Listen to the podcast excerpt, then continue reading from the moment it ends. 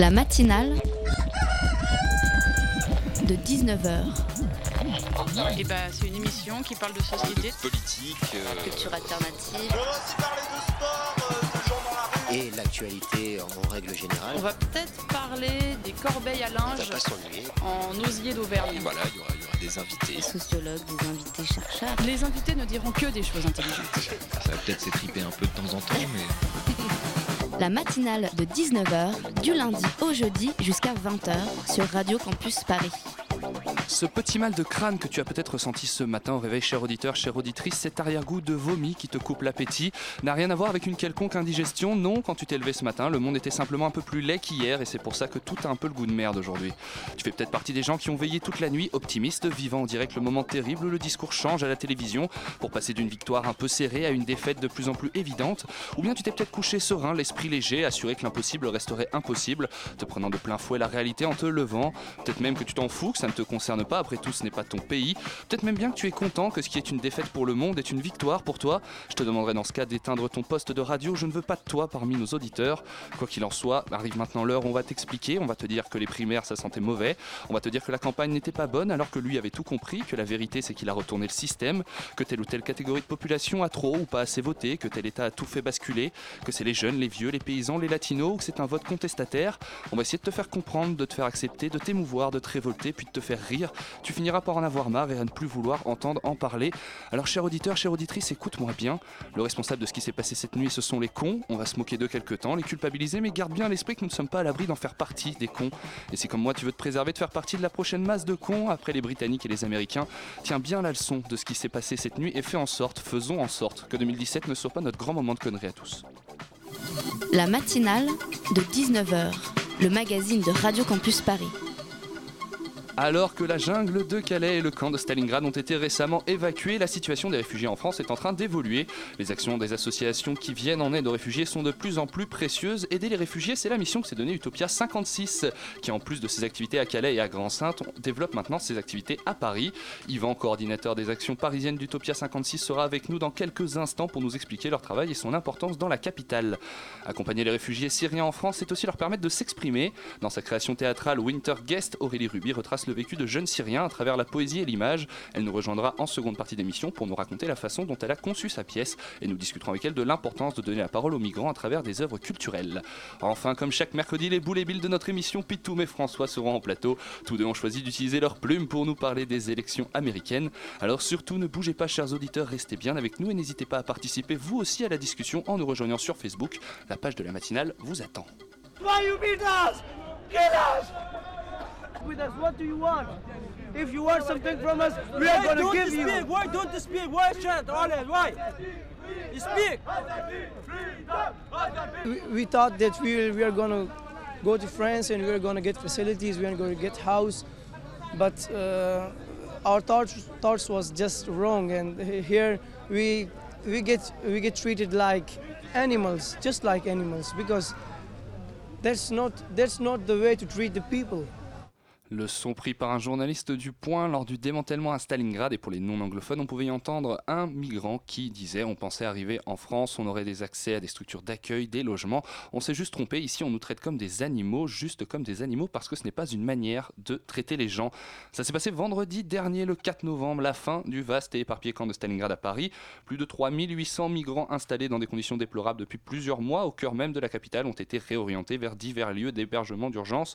Une action plutôt prévisible qui fait suite à l'évacuation de la jungle de Calais, à laquelle ont bien sûr participé des forces de l'ordre, mais aussi des associations d'aide aux migrants, des associations dont le rôle est primordial auprès de ces populations aux conditions de vie encore une fois déplorables. Et justement, pour en parler avec nous, mieux comprendre le rôle de ces actions et discuter dans quoi ces évacuations en rafale vont changer quelque chose, nous avons le plaisir de recevoir Yvan Leray, coordinateur des actions parisiennes de l'association Utopia 56. Bonsoir Yvan. Bonsoir.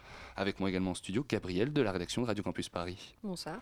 Utopia 56, ça s'est créé en novembre 2015, arrêtez-moi si je me trompe. Euh, non, ça s'est créé en janvier 2016. Janvier 2016 exactement, et vous agissez donc, vous agissiez à Calais Mhm. euh, pour la jungle, vous agissez également au centre de Grand-Sainte qui est en Bretagne, c'est ça? Ah non, pas du tout. Le centre de. Grande-Sainte est à côté de Dunkerque. Euh, du coup, Grande-Sainte, c'est une ville à côté de Dunkerque. Euh, donc, euh, nous, Utopia, on a créé l'association en janvier 2016 essentiellement pour euh, organiser le nettoyage de la jungle de Calais, ramasser les déchets, puisqu'il y avait un réel problème sanitaire et de risque de transmission de maladies. Euh, suite à ça, on a pris la coordination du premier camp humanitaire associatif aux normes HCR, le Haut Commissariat aux réfugiés de Grande-Sainte. Coordination qu'on a gérée euh, jusqu'à mai 2016 Mhm. et on a quitté ce camp en, janvier, en septembre pardon, D'accord. 2016. Donc vous n'agissez plus actuellement à Grand-Sainte, Non. mais vous agissez à Paris, en tout, cas fait. récemment. Depuis récemment ou ça date déjà de quelques semaines ou quelques mois? Alors moi je suis arrivé euh, début août à Paris pour commencer à faire du repérage pour voir quels étaient les besoins. Nos actions ont réellement commencé euh, début septembre. D'accord. Et du coup, on va parler uniquement pour l'instant de avant vendredi dernier, pour essayer de comprendre comment vous agissez euh, auprès des migrants, qu'est-ce que vous apportez comme aide à ces populations? Alors, bah, du coup, dans le nord de la France, on, apporte, on apportait, en l'occurrence, déjà euh, une aide citoyenne, c'est-à-dire que nous, on a, on a monté Utopia 56 afin de faciliter l'accessibilité au bénévolat. Euh, L'objectif était euh, bah, déjà de faire en sorte que euh, des bénévoles français soient présents sur les camps du nord de la France, afin de créer du lien social, afin de, permettre aux citoyens français de se, créer leur propre vision de l'accueil des migrants en France, et pas uniquement de se contenter de, ce qu'on voit à la télé. Et sur le camp de Grande-Sainte, on a essayé d'apporter vraiment un camp euh, humanitaire euh, à proprement parler où les conditions de vie sont acceptables. Ce qui n'était pas le cas pour nous euh, sur la jungle de Calais, de. Calais ou encore sur le camp du Baroque qui a été remplacé par le camp de la Linière à Grande-Sainte. Gabriel Ouais, euh, quand les, camps de migrants, euh, les campements de migrants et de réfugiés ont été démantelés à Calais il y a deux semaines maintenant, est-ce que ça a provoqué un, un mouvement de ces personnes vers justement la région parisienne euh C'était un petit peu une des grandes craintes qu'on évoquait dans les médias. Est-ce que ça va pas finalement euh, rediriger tout le flux euh, sur Paris? Alors, euh, en effet, il y, a eu- il y a quand même eu un mouvement en direction de Paris. Après, ce qu'il faut savoir, c'est que tous les trains, euh, que ce soit de Paris à, Grand- à Calais ou de Calais à Paris, étaient contrôlés. Euh, oui, il y a eu des arrivées de migrants à Paris, mais ça n'a pas été des arrivées massives. Euh, Il y avait déjà 2000 migrants dans la rue avant le démantèlement de la jungle de Calais, en sachant qu'il y a entre 60 et 100 arrivées de migrants à Paris chaque jour. Mhm. Donc non, ça n'a pas été une arrivée massive. Alors, j'aimerais un petit peu parler avec vous de comment vous êtes accueillis sur place par les autorités, par les riverains. Comment ça se passe la relation avec les forces de... à, à Calais, par exemple, les forces de l'ordre étaient plutôt très présentes, on peut dire. Avec euh, les riverains, c'est peut-être pas toujours évident non plus. Alors non, c'est pas toujours évident. Après, euh, ça dépend de la population, ça dépend aussi des forces de l'ordre et ça dépend surtout des consignes qui leur sont données. Euh, c'est assez variable, on va pas se mentir. D'un jour à l'autre, ça peut très bien se passer. Le lendemain, euh, ça a pu arriver qu'on nous refuse l'accès à la jungle de Calais. C'est vraiment très variable. Alors, je lisais sur votre, page Facebook que pendant l'évacuation du camp de Calais, les forces de l'ordre euh, avaient euh, trié euh, au faciès les jeunes adolescents. Que- que- Est-ce que vous pouvez nous en dire un petit peu plus là-dessus? Alors, euh, donc pendant le démantèlement de la jungle de Calais, il y avait vraiment un, un- une file, un, un processus qui était mis en place spécifiquement pour les mineurs isolés. Donc il y avait de longues files d'attente et euh, à un moment donné, on a eu la stupeur de constater que euh, des CRS euh, voilà, faisaient le- la vérification au faciès de dire toi tu es mineur, toi tu ne l'es pas, ce qu'on a trouvé complètement scandaleux. C'est-à-dire qu'on ne vérifie pas leur âge et puis on décrète arbitrairement. euh, bah, toi, tu... En gros, c'est la différence par rapport au traitement des mineurs, c'est que les mineurs, on les réoriente autre part, c'est ça? C'est un les- peu trié dans le vif. les, les structures ne sont pas les mêmes et ce qui s'est passé, c'est que c'était un peu euh, t'as trois poils au menton, euh, t'es majeur. Quoi. Gabriel. Est-ce que quand euh, les migrants avec qui on a été en contact sont déplacés, est-ce que c'est difficile de rester en contact avec eux? Ou- Alors, non, ça, ça va, c'est pas très difficile. Alors après, ça dépend. S'ils sont envoyés en centre de rétention, forcément, on a des difficultés à communiquer. Après, ils ont quand même tous des téléphones portables. La majeure partie ont des smartphones, ont accès à Facebook, donc non, on arrive quand même à rester en contact avec eux. Et notamment, notamment en prévision du démantèlement, euh, Utopia 56, a- avec l'aide de l'auberge des migrants, on a monté la plateforme CAO, donc qui, euh, qui consiste en fait à envoyer nos bénévoles un peu dans tous les CAO de France. Et on a distribué une carte avec euh, une adresse mail et une page Facebook à destination des migrants pour qu'ils puissent nous contacter et nous faire des retours des prises en charge justement dans, dans ces centres d'accueil.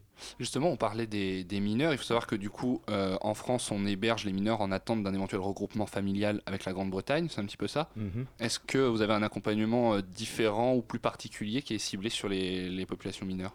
Alors oui, forcément, au niveau juridique, euh, il y a- il y, a un accompagnement qui est plus poussé, il y a un suivi plus important. Euh, alors malheureusement, cette histoire de regroupement familial, euh, il y en a qui ont bel et bien eu lieu, mais c'est pas la majorité euh, des mineurs qui Ça se fait presque pas, finalement, c'est très difficile. Finalement, c'est très limité et c'est très difficile à mettre en place. ouais. Très bien. Et du coup, Maintenant, on va parler de vendredi, de l'évacuation de, de Stalingrad. Vous nous disiez euh, que les- ça dépendait de la façon dont les forces de l'ordre recevaient des consignes. On a vu qu'à Calais, c'était pas forcément toujours très, très sympa. Est-ce que ça s'est passé un petit peu différemment euh, vendredi dernier? Bah alors oui, ça s'est passé différemment et ça s'est passé très différemment des, euh, des autres évacuations qui ont lieu très régulièrement dans les rues à Paris. Euh, puisque voilà, ça arrive quand même une fois par semaine minimum depuis, euh, depuis plusieurs mois. Euh, là, on a quand même senti que c'était la grande évacuation parisienne qui était un petit peu médiatisée et ça s'est passé vachement plus calmement, calmement qu'à l'habitude. Les migrants qui ont justement été évacués, où, est- où est-ce qu'ils vont être logés maintenant? Où, où- où sont-ils? Alors, la majorité des, des migrants ont été envoyés dans des centres d'accueil et d'orientation. Donc les centres d'accueil et d'orientation, c'est l'étape avant le CADA, qui est le centre d'accueil et de demandeurs d'asile. Euh, donc ça, c'est pour les chanceux. Euh, pour les autres, il y a des gymnases, des centres de vacances qui ont été réquisitionnés pour, euh, pour les placer. Justement, on a vu que des gymnases avaient été ouverts et la question qu'on a envie de se poser, c'est est-ce que finalement euh, on n'a pas fait ça un petit peu vite en sachant qu'on n'avait pas assez de place, comme on a pu le voir, pour reloger toutes ces personnes? Alors, mais que ce soit le démantèlement de la jungle de Calais ou euh, l'évacuation de, Paris, euh, les associatifs ont tenté un dialogue avec l'État pour leur dire que c'était prématuré, qu'il fallait prendre le temps d'organiser ça pour que tout soit en place lorsqu'on lance le démantèlement. Euh, oui, en effet, ça a été prématuré, il n'y a pas eu suffisamment de place de mise à disposition. Gabriel. Donc justement, qu'est- qu'est-ce qu'on aurait pu faire différemment que, Quelle alternative euh Alors, bah, l'alternative déjà, ça aurait été que, que le gouvernement euh, prenne le parti de, de faire un, un démantèlement en lien avec les associations qui sont quand même les, euh, les acteurs qui connaissent le mieux le terrain, puisque c'est eux qui sont présents au quotidien euh, sur ces campements ou sur la jungle, et de, de réfléchir avec eux comment faire en sorte que ce démantèlement soit un réel démantèlement humanitaire. On continuera de parler de tout ça, chers auditeurs, dans quelques instants après une petite pause musicale.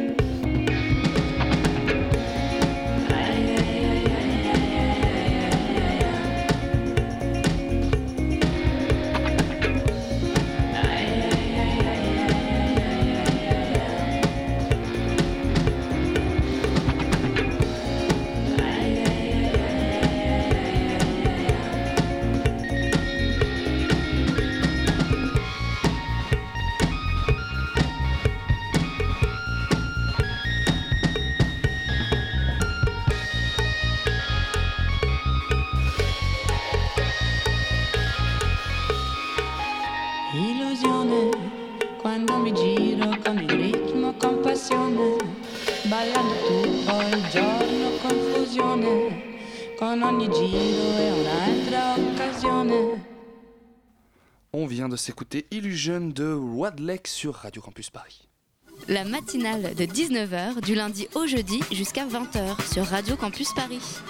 On est toujours en plateau avec Yvan Leray de l'association Utopia 56, coordinateur des actions euh, parisiennes euh, d'Utopia 56, qui sont un petit peu euh, intensifiées euh, depuis dernièrement. Est-ce que, est-ce que vous agissez beaucoup plus d'ailleurs depuis, depuis la- le démantèlement du, du camp? Est-ce que vous avez beaucoup plus de travail? Non, on a- justement, on a, c'est un peu le flottement du démantèlement de la même manière que Calais. hein. Les actions sont un peu réduites. Malheureusement, il y a déjà des retours des gens dans la rue. Donc voilà, c'est plus des, des signalements à Emmaüs Solidarité, ce genre de choses. On a déjà des retours de gens qui ont été euh, expulsés, on peut dire ça, euh, de- Ouais. déplacés de Stalingrad, euh, qui sont déjà de retour dans la rue. Ouais, tout à fait. Bah, dès, le, dès le soir, il y avait déjà des retours.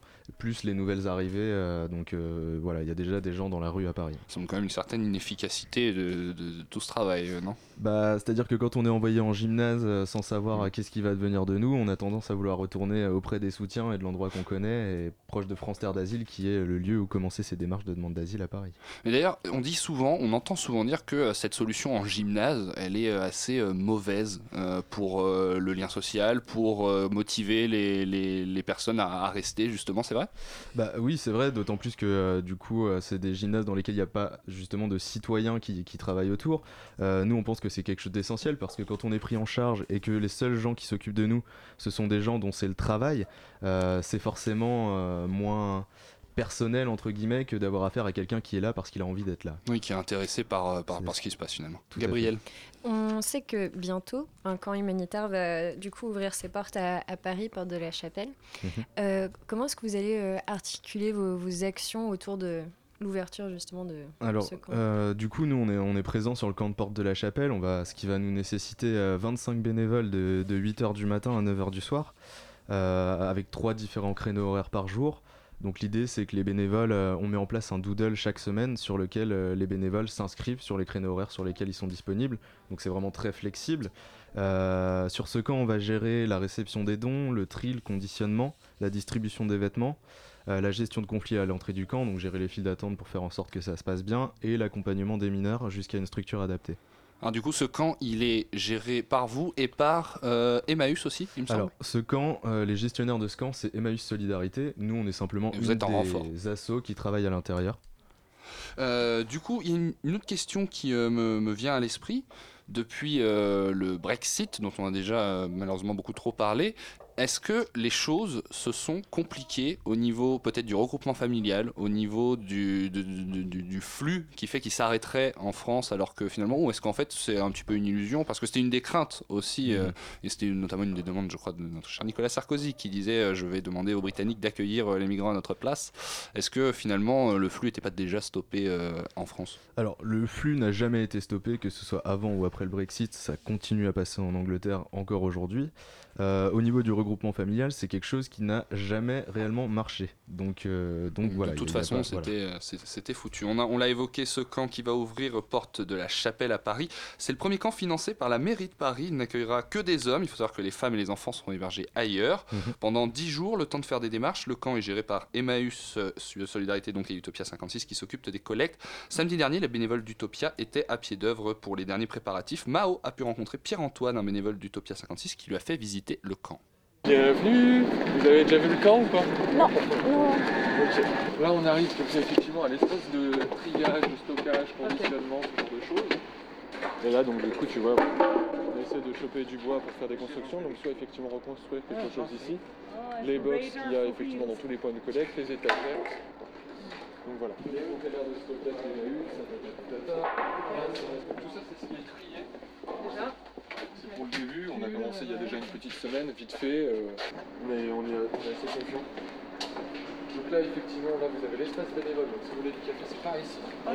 Et il y a combien de bénévoles Euh, Il y a à peu près 25 bénévoles pour Utopia qui sont prévus, à peu près la même chose pour ME Solidarité, par jour bien sûr, et en même temps il y a euh, des salariés d'Emmaüs. Ici vous avez l'espace effectivement de, de- de stockage des vêtements, donc c'est ici effectivement le, le- où on va pouvoir, donc du coup ils font leur Ok, machine. donc il y a des machines à laver. euh, ouais, c'est vrai que c'est pas la première chose à laquelle on pense normalement, mais euh, effectivement. Alors, euh, c'est tout à fait, mais en fait, finalement, pour les dons, pour tout ce qui est dons et tout ça, nous, c'est la première chose qu'on a fait à Grande Sainte. C'est-à-dire que entre Calais et Grande Sainte, il y avait énormément de déchets de vêtements, en fait. Et donc, du coup, les collègues donnaient, donnaient, donnaient, donnaient, mais ça durait deux jours, trois jours. C'est-à-dire que tu, tu te mets une nouvelle veste, il pleut, tu peux pas la laver, bah, tu la jettes. Ouais. Voilà, t'as pas trop le choix, parce que sinon, t'es dans la merde. Euh, donc, du coup, nous, à Grande Sainte, c'est ce qui nous a permis de construire la laverie, et ce qui a fait qu'on était à peu près en 95% d'autonomie sur les vêtements. Ah, vous avez compris que ça fonctionnait par quartier Ouais.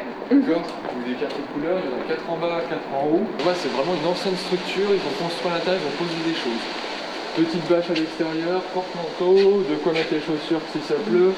Et à l'intérieur, 4 lits, 4 petites étagères, 4 petits rangements euh, à cadenas.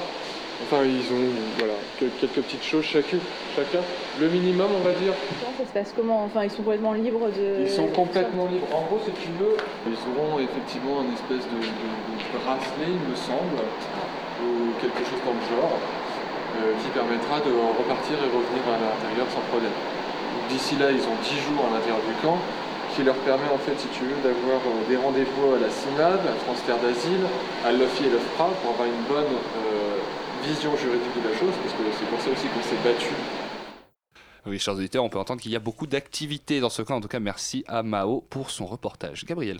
Avec euh, l'ouverture imminente de- du camp euh, Porte de la Chapelle, les, les riverains, les, Pa- les Parisiens, ils sont un peu inquiets, comme euh, c'est malheureusement souvent le cas. Mhm. Que, que- que leur répondre que, Comment leur expliquer que c'est l'intérêt euh, général euh, le- Bah, déjà, euh, ils sont inquiets, mais euh, ces gens sont des êtres humains comme, euh, tous les riverains parisiens, donc il n'y a, aucune raison d'être plus inquiet. Et, et en fait, à partir du moment où on est dans une vraie précarité, les choses se passent mal. Quand on donne l'opportunité aux gens de vivre dans des conditions qui sont respectables, c'est des êtres humains comme les autres. Il n'y a pas à craindre de, de- de- de hausse soudaine de la criminalité euh, à 50 mètres euh, autour du camp, comme certains partis politiques voudraient nous le faire croire. Je ne pense pas, non. Et puis je pense que euh, de toute façon, le quartier de Porte de la Chapelle n'est pas non plus le quartier le plus tranquille de Paris. Oui. Euh, donc voilà, je sais pas des criminels, hein, c'est simplement des êtres humains qui souhaitent être accueillis en France. Complètement. Alors, je disais en- dans, pour, dans le lancement de, ce reportage que du coup, dans ce camp, on n'aurait que, euh, les, que les hommes, que les femmes les enfants seraient Mhm. dans un autre camp. La mairie de Paris avait, euh, j'ai horreur de cette appellation de camp, je suis désolé, je trouve ce mot assez, assez étrange. La mairie de, de- Un campement un campement, on va dire campement. La mairie de Paris euh, avait parlé de deux campements. Est-ce que du coup le deuxième campement c'est celui-là dont on parle où, euh, où on aura les femmes et les enfants ou est-ce que c'est prévu qu'on ait un autre tierce campement euh, ou qui ouvre à Paris? Alors, il y, a un- il y a un deuxième campement qui est prévu en, en janvier, du coup, justement pour accueillir les familles, les femmes et les enfants. Entre-temps, Emmaüs Solidarité va ouvrir une structure pour accueillir euh, les femmes et les enfants, parce que voilà, c'est quand même euh, eux les plus vulnérables, entre guillemets, euh, et qu'on ne peut pas se permettre d'ouvrir un camp pour les hommes seuls sans prendre en charge les femmes et les enfants. Le fait qu'on sépare comme ça les hommes et les femmes et les enfants d'un côté, est-ce que ça pose parfois des problèmes par rapport à des gens qui viendraient, euh, qui ont qui auraient fui euh, leur- pays en famille, ou est-ce que souvent ça, ça, ça se passe quand même bien? Alors, ce qui est prévu, c'est que euh, le camp d'Ivry est un camp d'accueil pour les familles, les femmes et les enfants. C'est-à-dire qu'on ne va pas séparer D'accord. les pères de famille des familles. C'est les hommes seuls qui iront dans un camp C'est ça. Le, camp de Porte de la Chapelle, c'est pour les hommes seuls. Très bien. Et du coup, en complétant un peu cette question qu'on a, qu'on a pu poser sur les riverains, des difficultés, j'imagine que vous pouvez également euh, en ressentir par rapport à une certaine euh, franche politique, à certains partis. Est-ce que ça arrive sur le terrain parfois? On a vu qu'à Calais, c'était un petit peu arrivé parfois que euh, des mouvements politiques comme le Front National se manifestent un peu trop violemment par rapport Alors oui, il y, a- forcément une difficulté qui se crée. euh, voilà, depuis, la création d'Utopia, on est plusieurs à recevoir des menaces de mort, ce genre de choses. Euh, dans la rue, euh, ça a pu être des, altercations un peu violentes, en tous les cas verbalement, de la part de personnes d'extrême droite envers nos bénévoles. Après, physiquement, on n'a jamais eu de problème. euh, mais oui, il y a forcément euh, la question qui se pose. Il y a une sécurité, j'imagine, qui est mise en place aussi par rapport aux bénévoles. J'ai vu par exemple pendant le démantèlement de Calais, vous, avez, vous aviez appelé euh, les bénévoles à ne pas spécialement se rendre sur place pour, pour des raisons de sécurité qui sont un peu évidentes. On a vu que ça s'était pas forcément très très bien passé. Alors après, ouais, nous pendant le démantèlement de la jungle de Calais, on a fait le choix d'accepter que des bénévoles qui connaissaient le terrain depuis Voilà. longtemps. Qui a une certaine expérience, qui savent ça. Après, c'est pas tant pour les euh, pour les pour les fachos que pour euh, la situation sur la jungle en elle-même. Euh, voilà, on sait qu'il peut y avoir des violences euh, liées au démantèlement. Euh, c'est quand même une situation de grande panique. Euh, Il y a eu de- des incendies importants. Et de par notre expérience du démantèlement de la partie sud, on savait que c'était pas judicieux d'accepter toutes les bonnes volontés à ce moment-là. quoi. Il fallait faire un tri de gens euh, qui savent se tenir, qui vont pas forcément répondre à la violence par la violence, Mhm. et tout simplement qui savent sentir quand il est temps qu'ils prennent un peu de distance avec ce qui se passe. quoi. Mm, Très bien, Gabriel? Est-ce que maintenant que le camp- campement à Stalingrad a fermé, est-ce qu'il y a d'autres endroits maintenant dans Paris où vous allez intervenir, euh, faire Alors, des actions euh, Il y a d'autres endroits à Paris où il y a des gens qui sont en train de se replacer, endroits que je ne communiquerai pas ici pour des raisons assez évidentes. Euh, J'ai pas envie de, de dévoiler ça, à- Vous avez raison. notamment à la police.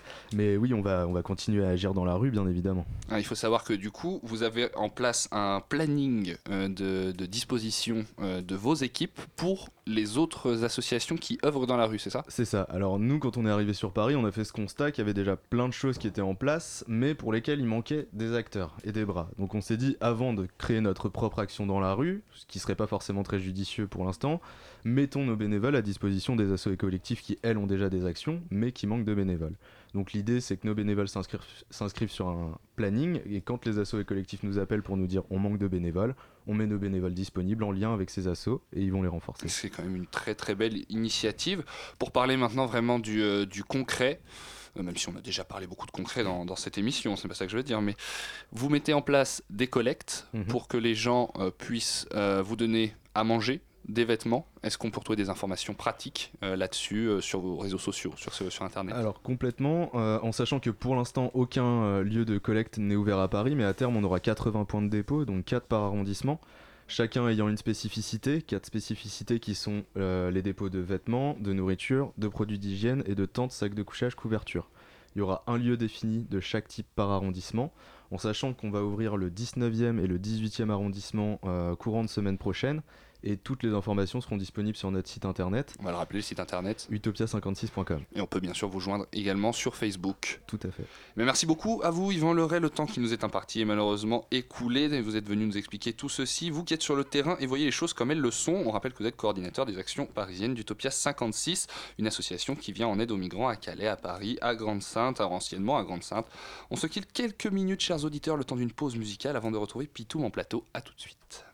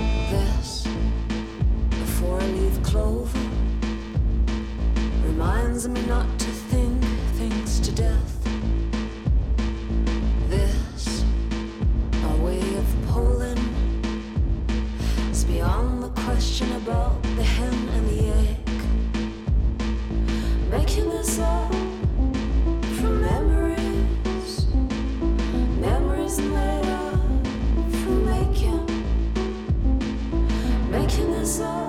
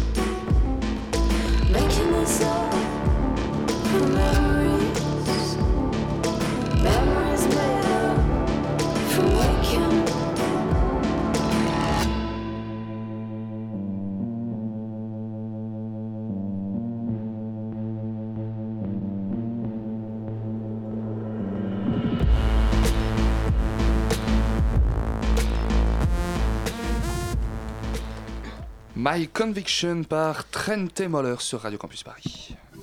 La matinale de 19h sur Radio Campus Paris. Comme chaque mercredi, chers auditeurs, et celui-ci plus que les autres, on a besoin de bonne humeur, de rire ensemble, et c'est pour ça qu'on a fait appel, comme d'habitude, au meilleur, c'est l'heure du monde selon Pitoum. Alors, mon, mon Pitoum, de quoi est-ce qu'on parle ce soir hein? Je sais pas si t'as entendu parler, il y, a- il y a des Américains qui ont voté. euh, Oui, oui, oui, j'ai vu ça. J'ai vu ça. Alors, pardon d'avance, hein, parce que je vais encore passer pour un prépubère qui découvre la life. Mais c'est ça que vous appelez en fait une putain de grosse gueule de bois? Un peu, ouais. Je Ouais. te cache pas que là, on est pas mal dans ce qu'on pourrait appeler Non, comme ça. Parce que perso, en fait, je peux pas savoir. Je carbure à l'Ice Tea depuis 1987. Mais si c'est ça, je comprends décidément pas le plaisir qu'il peut y avoir à se retourner continuellement les boyaux avec de la piquette chef Franprix si c'est pour encaisser des coups comme ça après à tous les coups. hein. Sans déconner, si tous les, les lendemains de soirée se ressemblent, ressemblent à ce qu'on vit pardon, depuis ce matin, les soulards de tout âge sont soit masochistes, soit complètement débiles à continuer de s'infliger ça. T'as même pas idée, il y en a des pires. Voilà. Nous sommes en l'an 1 de l'ère Trump. 60 millions de démocrates sont en position latérale de sécurité un peu partout aux États-Unis et on se demande comment la matrice a pu déconner à ce point. Bonjour. Alors Hillary s'est pris le plafond de verre comme un piaf lancé à toute blinde sur les baies vitrées d'un gratte-ciel de Wall Street. hein. Elle On- avait loué une belle salle en plus avec plein de verres Ouais. au plafond. et on lui avait pourtant dit que les avions c'était plus efficace. Mais le terrorisme intellectuel a toujours moins bonne presse à gauche qu'à droite. C'est un beau message d'espoir quand même pour toutes les femmes du monde de voir que quoi que vous fassiez, aussi puissante que vous soyez, il y aura toujours un couillu incompétent pour vous passer devant. On a, dû déjà pas mal te siphonner le bulbe à toute la journée, auditrice, avec des analyses sur le pourquoi du comment et des prédictions hasardeuses sur ce qui va se passer maintenant. Et quoi que j'aurais adoré disserter avec toi sur la démographie du vote, ou le choix des, mâles blancs non éduqués règne en maître, hein, sur la victoire d'Hillary au nombre de voix, c'est-à-dire sans le système de grands électeurs, sur un parallèle un peu foireux avec l'échec du putsch d'un certain Hitler le 9 novembre 1923, ou même souligner les quelques bonnes nouvelles amenées par ces élections, comme la première sénatrice hispanique, la première gouverneure ouvertement bisexuelle, la première femme noire sénatrice depuis 1999. Il y a quand même des raisons de- d'être un petit peu souriant, enfin. Quelques bonnes nouvelles, hein. J'aurais aussi adoré causer avec toi du fait que l'élection américaine trust les trending topics de Twitter depuis ce matin, juste à côté de Marine Le Pen. Ah, fuyez les réseaux sociaux, pauvre Mais, fou. mais comme c'est pas évident en 3 minutes et qu'il faut que j'arrête de dépasser, et que j'ai déjà niqué la moitié du temps qui m'était imparti, Ah, je, vais, loin, je vais plutôt me servir de ton oreille comme d'un psy à tarif réduit. Il semble qu'aujourd'hui, vu d'ici, c'est-à-dire bien au chaud des studios de Radio Campus Paris, je n'ai, moi, le gauchiste bien pensant, que deux solutions. Je peux décider, une bonne fois pour toutes, de prendre en compte cet énième avertissement et militer pour un retour à la réalité du monde politique, m'engager auprès d'un candidat, d'un parti, d'un syndicat ou mieux encore dans la société civile pour reprendre contact avec le réel et vrai au quotidien pour proposer une vision qui me semble plus juste du monde, une vision emplie de tolérance, d'ouverture, d'acceptation des différences comme autant de preuves de nos ressemblances, un idéal prévenant qui tire vers le haut l'ensemble de l'humanité en cherchant à garantir, à défaut du bonheur, la sérénité à tout à chacun, quel que soit son âge, son origine, son genre, ses préférences sexuelles, ses croyances, ses désirs, son mode de vie. Je peux prendre le problème à bras le corps et militer dans la rue, dans les urnes, dans les réunions publiques, dans ma famille, dans mes cercles d'amis, pour une politique plus directe, pour une remise en question complète d'un système de plus en plus isolé des citoyens. Je peux accepter que mes grands idéaux ne sont pas partagés, car ceux qui les prônent et les défendent ne trouvent pas écho auprès de la majorité d'entre nous, et que pour beaucoup, les discours des uns comme les actes des autres ne changent rien à leur quotidien, leurs habitudes, leur mode de vie, condamnés par le rouleau compresseur de l'idéal mondialiste et urbain. Je peux porter haute les couleurs du féminisme, de l'antiracisme, de l'anticapitalisme, de l'écologie, de la décroissance, de l'humanisme. Je peux prendre du temps dans ma vie pour aller à la rencontre de l'autre, sortir de ma zone de confort et débattre, échanger, apprendre, plutôt que de toiser, mépriser, insulter ceux qui aujourd'hui s'expriment un peu partout dans le monde au profit d'un repli identitaire, d'un protectionnisme qui doit leur paraître rassurant.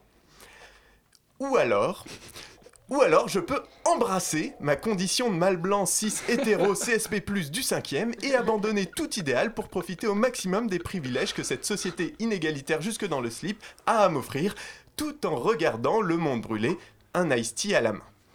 Du coup, Erwan, en fait, j'ai une petite question. Dis-moi. Est-ce que tu sais où est-ce qu'on peut acheter des stickers Hanouna 2022 Heureusement, heureusement, ça n'existe pas. J'ai bien malheureusement peur que beaucoup Pour de gens choisissent la deuxième solution que tu nous proposes. Merci Pitoum. La matinale de 19h, le magazine de Radio Campus Paris. Du lundi au jeudi jusqu'à 20h.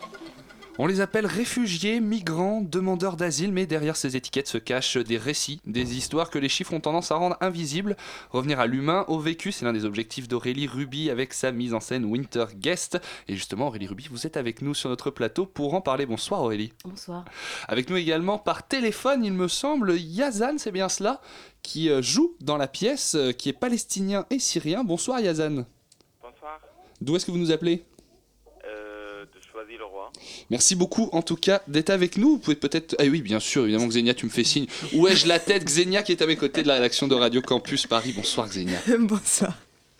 Aurélie, vous pouvez peut-être commencer par nous parler un petit peu du rôle de Yazan dans, dans la pièce. Qu'est-ce que c'est? Donc, il joue dans la pièce et c'est une histoire de récit, de raconter le, le vécu qu'on a en tant que, que migrant euh, sur scène.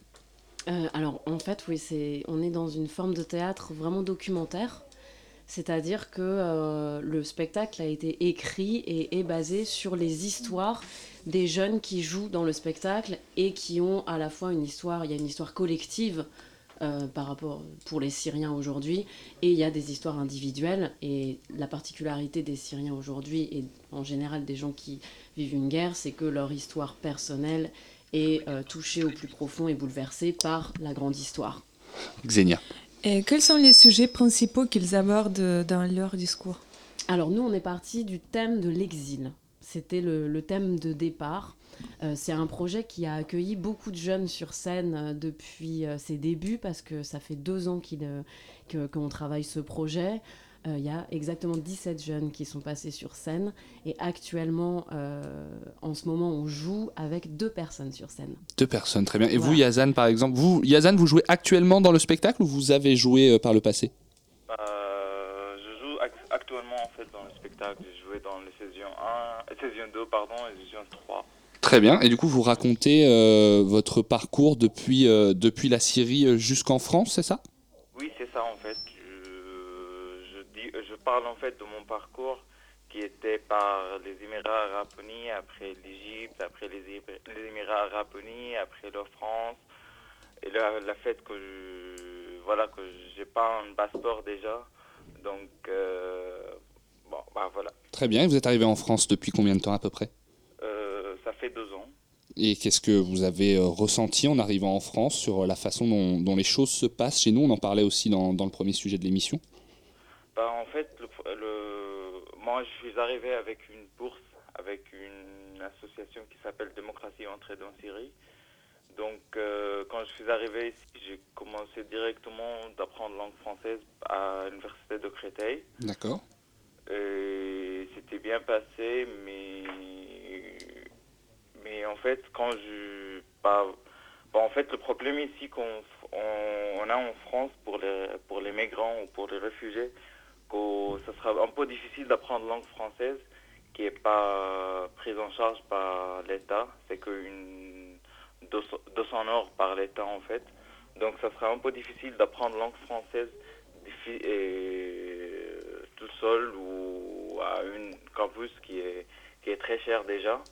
Par exemple, Campus France ou par exemple euh, l'Alliance française.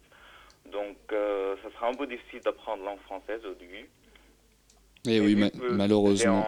Ouais, Yazan ne parlait pas un mot de français quand il En est arrivé en France. Ouais, en tout cas, vous avez fait d'énormes progrès, euh, Yazan. Je ne sais pas si en, en- en deux ans, j'aurais pu apprendre une langue aussi bien que vous maîtrisez notre langue euh, aujourd'hui. Xenia, tu avais une question pour Yazan. Et quelles, quelles étaient les premières démarches après l'arrivée en France, à part d'apprendre le français? J'ai pas attendu. Quelle était la, première démarche euh, une fois qu'on arrive en France, d'un point de vue euh, légal, peut-être au niveau de la demande d'asile euh, Est-ce que vous avez fait ces démarches-là ou est-ce qu'on vous accompagne aussi pour les faire ou est-ce que c'est un petit peu on se débrouille tout seul? Bah, en fait, il y a des associations qui suivent, mais c'est pas suffisant. Il y a pas, donc je dois, je dois faire toutes mes démarches avec la préfecture, avec euh, l'OFI, la sécurité sociale et tout ça. quoi. Donc euh, c'était moi qui, qui a fait ça. Et du coup, vous avez un statut légal en en France? Oui, oui, j'ai le statut de réfugié politique. euh, Et ça vous permet carte de faire des études, de travailler, etc. ou, ou pas? Oui, oui, bien sûr. Oui, oui. Je me retourne vers vous, euh, Aurélie. Donc, euh, vous nous avez dit le projet, il a deux ans. C'est ça à peu près. Mm. La pièce, elle commence euh, début 2016, c'est ça, si je dis pas de bêtises, ou c'était déjà en 2015, vous tourniez déjà euh, avec On a commencé à travailler ce projet en novembre 2014. Novembre 2014, donc en fait, oui, ça fait beaucoup plus. Et euh, le, point de départ, c'était que j'ai proposé à cette même association avec laquelle Yazan est arrivé en France, Entraide et démocratie en Syrie, de, de faire un atelier d'apprentissage de la langue française par le Mhm. théâtre. Donc vous avez aussi participé à, à l'aide aux migrants en leur apprenant à, à Bah, parler français. Euh, je sais, je sais pas si je leur ai appris, mais en tout cas, j'ai pratiqué avec eux la langue, puisque Mhm. aussi, euh, euh, moi, je parlais pas l'arabe à l'époque. Aujourd'hui, chouai chouai un petit peu, j'apprends. C'est très compliqué. J'ai un peu une- honte par rapport à eux, parce qu'ils parlent Est-ce que vous faites parfaitement une le français course aujourd'hui. de qui euh, parle Non, on le fait pas la course depuis longtemps. J'ai pas la même nécessité aussi, mais c'est vrai qu'il y a un moment où, où ça s'impose aussi. Mais c'était aussi une des, un des points de départ de, de, de se dire que moi, en tant que Française, je, je n'étais pas, euh, je ne parlais pas la langue arabe, mais j'avais le désir euh, de, de proposer cet atelier parce que j'avais, je pense, besoin de, de, découvrir ou de donner quelque chose face à une situation qui me paraissait, euh, voilà, qui, qui me paraît euh, nous concerner absolument tous. Absolument. Et, et voilà, j'ai un peu passé ces, ces questionnements de légitimité euh, pour euh, passer à l'action. Et, et ce qui s'est déroulé était, euh, était très intéressant et très fort parce que on- de façon presque empirique, euh, cet atelier s'est transformé en spectacle qui finalement a vécu, a accueilli euh, plusieurs saisons de, de jeunes différents.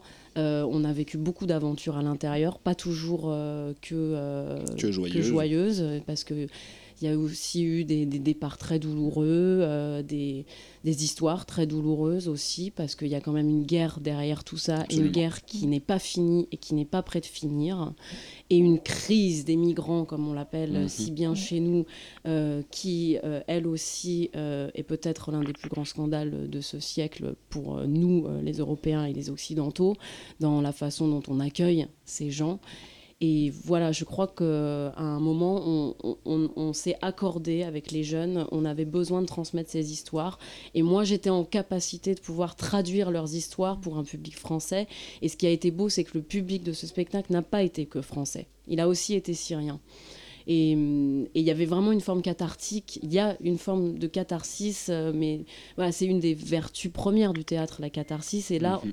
Moi aussi, dans mon parcours d'artiste, j'avais envie de, retourner à ça. Et du coup, on est, vraiment dans, un témoignage, mais un témoignage qui prend distance, qui flirte avec le jeu, parce que eux, ils jouent leur propre histoire. Ils sont fait. pas, ils sont pas simplement en train de témoigner. Et par rapport à toutes les questions aussi que vous posiez tout à l'heure et que on peut se poser par rapport à des parcours, j'ai envie de dire, venez voir le spectacle parce qu'il répond à toutes ces questions-là.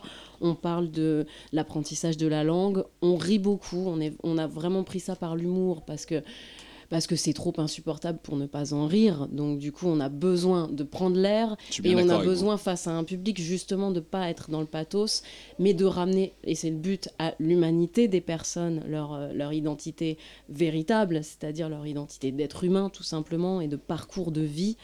Euh, et du coup, l'humour aide à ça. Donc, on, on rit par rapport à l'apprentissage du français. On essaye de faire parler les gens en arabe, c'est très drôle.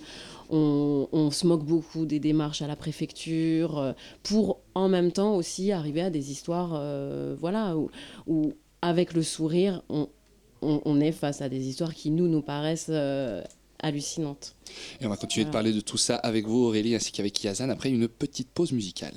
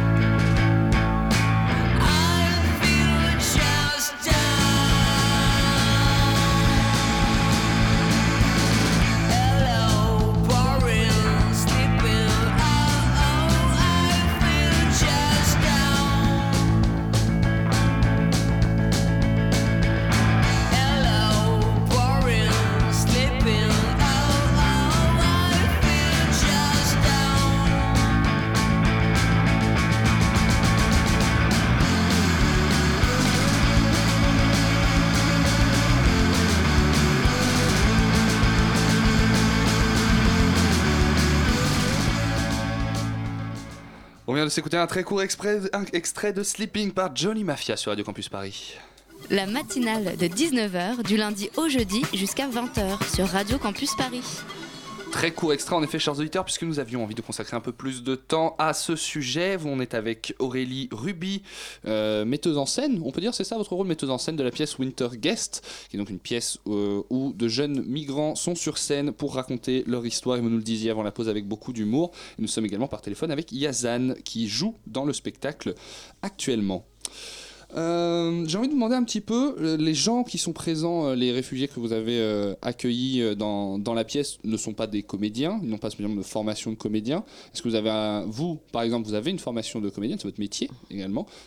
Comment vous avez travaillé ça par rapport à, à- la mise en scène? Est-ce que vous avez envie de rester vraiment dans la rencontre, mais ou est-ce qu'il y a un petit peu de théâtralité aussi qui a été ajoutée? Oui, on a fait beaucoup de théâtre.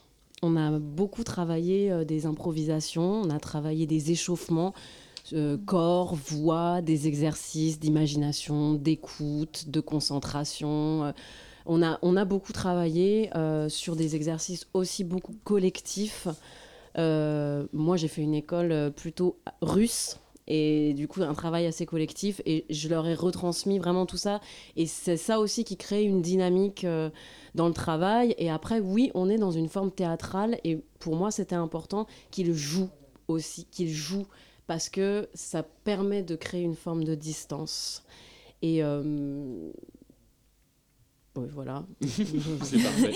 Yazan, est-ce que vous êtes toujours là? Oui, je suis sûr là. D'accord. Euh, moi, je voudrais vous demander, est-ce que ça vous a aidé, euh, de, ce spectacle-là, de se retrouver dans la société française qu'est-ce que ça vous a apporté? En fait, oui, tout à fait.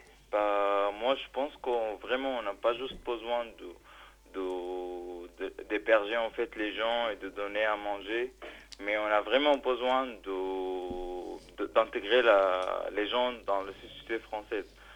Par, par, la, par les langues, par euh, l'université, par des activités ar- artistiques. Et du coup, là, les- le théâtre aussi, et je, fais- je faisais aussi quelques formations en clown avec une association qui s'appelle les Mille Mondes des Mondes, qui propose en fait de, de construire un espace de, de ressources pour euh, la citoyenneté, la citoyenneté par, par le clown et par, par les, les actions artistiques aussi. Donc euh, voilà, en fait, ça, ça aide vraiment pour, euh, pour m'intégrer en fait à, à la société française. Et ça, aide, ça aide vraiment aussi des gens que je travaillais avec, euh, voilà, pour, pour, les intégrer. D'accord. Est-ce que vous pouvez vous imaginer de retourner dans votre pays- pays un jour? Bah, en fait, moi, je, bah, déjà, tous- les migrants, ou tous les, ouais, voilà, tous les migrants, ils, ils pensent toujours à rentrer chez eux. Et même moi, je, je- je dis ça dans, dans les spectacles, que je vais rentrer un jour en Palestine. Mhm. Mais avant, je vais rentrer en Syrie, bien sûr. Aurélie, je me tourne vers vous. Ce que disait Yazan, c'est un petit peu ce que vous me disiez au début, c'est l'importance euh, pour les euh, œuvres et les pratiques culturelles aussi d'intégrer euh, ces personnes-là. Ça fait partie du lien social, ça fait partie de se retrouver de façon positive dans la société. Je pense déjà que les artistes doivent se positionner par rapport à tout ça, parce que je pense que c'est leur, leur place dans, dans la société d'être en contrepoids et de se positionner face aux grandes questions. Et hum, je pense aussi que c'est évidemment par les travaux des associations, toujours que, que le lien social se, se crée et que et qu'on peut on peut parler d'intégration, oui, mais l'intégration, elle se fait pas à sens unique. hein. Ça marche dans les deux sens. Ça marche dans les deux sens. Et je pense que, enfin, mo- moi, je sais que c'était vraiment comme ça que je voyais le projet et, et qu'il y ait vraiment, on soit dans un véritable partage. C'est-à-dire que je- toi, bien sûr, tu vas apprendre le français parce que, parce que tu es ici. Mais moi, je fais la démarche qu'est-ce que tu d'apprendre peux ta langue euh, Qu'est- qu'est- Qu'est-ce qu'on peut partager? Et ça, ça c'est une richesse, ça crée une richesse. Parce qu'en réalité, être exilé, c'est une richesse. Ce sont des gens qui ont des parcours de vie incroyables, difficiles souvent, mais du coup qui, qui ont un rapport à la vie, qui sont... Voilà, c'est des gens en général très intéressants euh, qui ont d'énormes choses à apporter à une société Et justement, et ils, à peuvent, des gens. ils peuvent apporter ça au public de votre spectacle. Spectacle qu'on retrouve notamment le samedi 12, si je dis pas de bêtises, euh, au Festival des villes des musiques du monde à Aubervilliers, c'est ça Et j'imagine qu'on peut le retrouver euh, également euh, ailleurs et euh, Oui, notamment, on vient de, de mettre en ligne le site de la compagnie, Mhm. justement que Yazan a le site fait. internet Euh, C'est euh, CIE du pas. Parfait. Et du coup, on pourra vous retrouver euh, bientôt, dans le courant novembre, décembre. Euh, euh, on joue euh, la semaine prochaine pour la semaine de la solidarité dans la région de Besançon. On jouera à Bagnolet le 24 mars. Et pour la suite, il faudra consulter le site ou la page Facebook. Bien sûr, parfait. Eh bien, merci beaucoup à vous, Aurélie Ruby. Malheureusement, le temps qui nous est imparti est écoulé. Merci également à Yazan d'être euh, avec nous par téléphone pour nous parler de Winter Guest et de votre vécu, Yazan.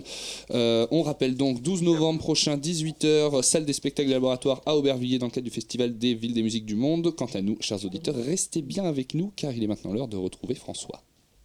François, maintenant. Et oui, je, je parle sur les virgules, chers auditeurs. Cette émission ne pourrait pas se terminer sans lui. Il est un peu mon Robin, mon Buzz l'éclair, mon C3PO, mon parfait sidekick. François, ce soir, vous êtes dans les studios pour nous apporter quelques nouvelles. Comment ça va aujourd'hui? Bah écoutez, moi, bon, je sais pas, ça doit être l'automne. Les rues vides, tout le monde calfeutré chez soi, l'hiver qui vient frapper aux portes, ça, ça me déprime. Je sais pas, puis je sentais pas aujourd'hui toute la journée. On dirait que s'est passé un truc cette nuit. Un peu chelou. J'étais pas bien, j'étais- je suis pas le seul. hein, ressenti. Non, non. Puis j'ai super mal dormi. Euh, J'ai passé la nuit dans la télé, forcément. The Walking Dead, je suis en pleine saison 7, c'est terrible. L'Amérique est ravagée, euh, tout le monde se fout sur la gueule, les survivants des récentes tueries sont terrifiés, plus personne se fait confiance. C'est pas la joie. hein. Bon, euh, sinon pour les news, bah écoutez, voilà, c'est l'automne, euh, fait moche. Oui. Vous avez vu la météo, c'est déprimant, il nous pleut sur la gueule depuis 5 jours.